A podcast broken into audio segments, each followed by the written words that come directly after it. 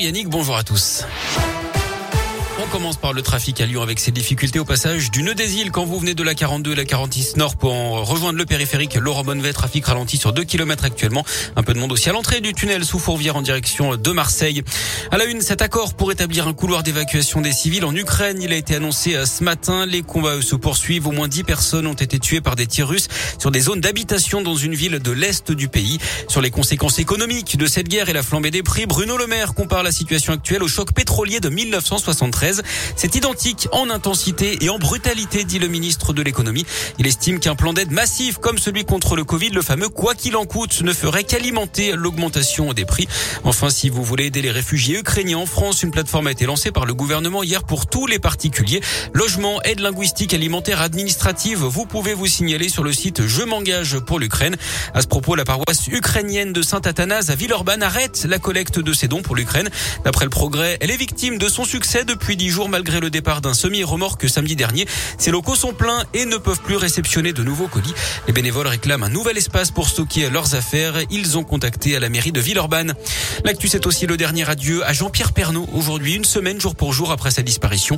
L'ancien présentateur vedette du JT de 13h sur TF1 qui s'est éteint à 71 ans des suites d'une longue maladie. Les obsèques auront lieu à Paris dans une heure. L'inhumation, elle se tiendra dans la plus stricte intimité.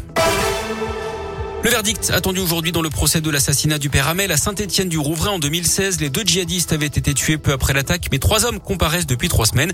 Hier, l'accusation a requis euh, contre eux entre 7 et 14 ans de prison. Ils sont poursuivis pour association de malfaiteurs terroristes, mais ils démentent avoir su que les deux jeunes allaient passer à l'acte. Nordal Hollandais de retour au tribunal, déjà condamné pour les meurtres de Maëlys et du caporal Noyer. Il comparait aujourd'hui pour avoir eu des téléphones portables dans sa cellule de la prison de Saint-Quentin-Falavier en Isère à deux reprises en décembre dernier alors qu'il était placé à l'isolement.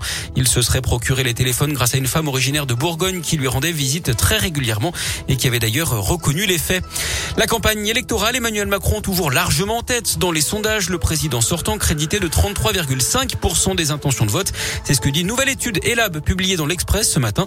Jean-Luc Mélenchon remonte à la troisième place avec 13% juste derrière Marine Le Pen. Éric Zemmour est quatrième devant Valérie Pécresse.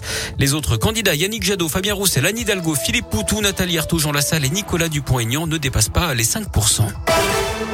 En sport, en foot, les huitièmes de finale aller de la Ligue Europa déplacement de l'OL à Porto ce soir à 18h45. À 21h, le PSG est attendu au Real Madrid en huitième de finale. Retour de la Ligue des Champions. Les Parisiens l'avaient emporté 1-0 à l'aller. Et puis en cyclisme, le Paris-Nice débarque dans la région contre la montre individuelle de 13 km aujourd'hui dans l'Allier entre Doméra et Montluçon. Le Français Christophe Laporte est toujours en jaune. Et puis près de chez nous, demain, les coureurs passeront dans la Loire et en Ardèche si vous voulez voir le peloton.